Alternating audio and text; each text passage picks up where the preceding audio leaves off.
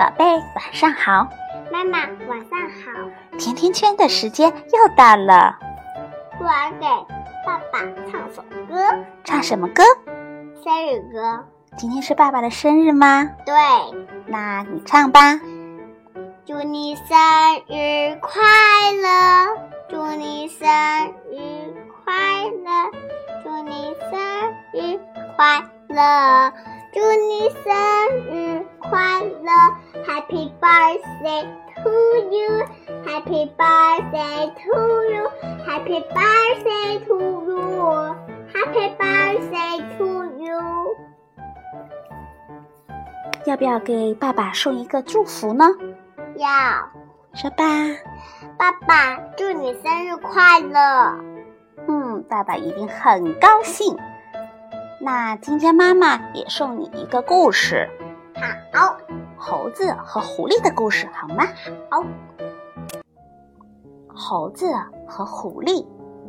从前有一只猴子和一只狐狸，他们俩是邻居，在他们家附近有一条河，河中央有一个绿洲，洲上的一棵树上结满了桃子。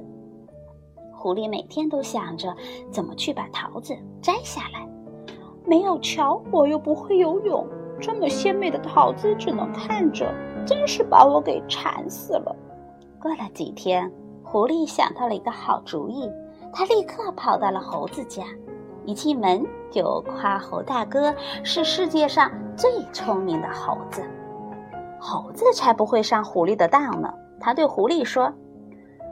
有什么事你就直接说吧，不要在这里拐弯抹角的。”狐狸笑着说，“猴子大哥，你真聪明。是这样，你也看到了绿洲上的桃子吧？我想我们俩可以一起搭个桥去摘桃子吃。”猴子也想吃桃子，所以他就和狐狸商量好，一起架桥过去，然后摘下的桃子每人一半。猴子和狐狸费了很大的力气，终于把一根木头搭在了两岸之间。太好了，我们可以吃到桃子了！猴子和狐狸高兴地欢呼起来。可是这根木头太窄了，只能让一个人先过去。我先过去，等我过去了，你再过来。狐狸对猴子说。狐狸快速地走到了绿洲上，他回头对猴子说。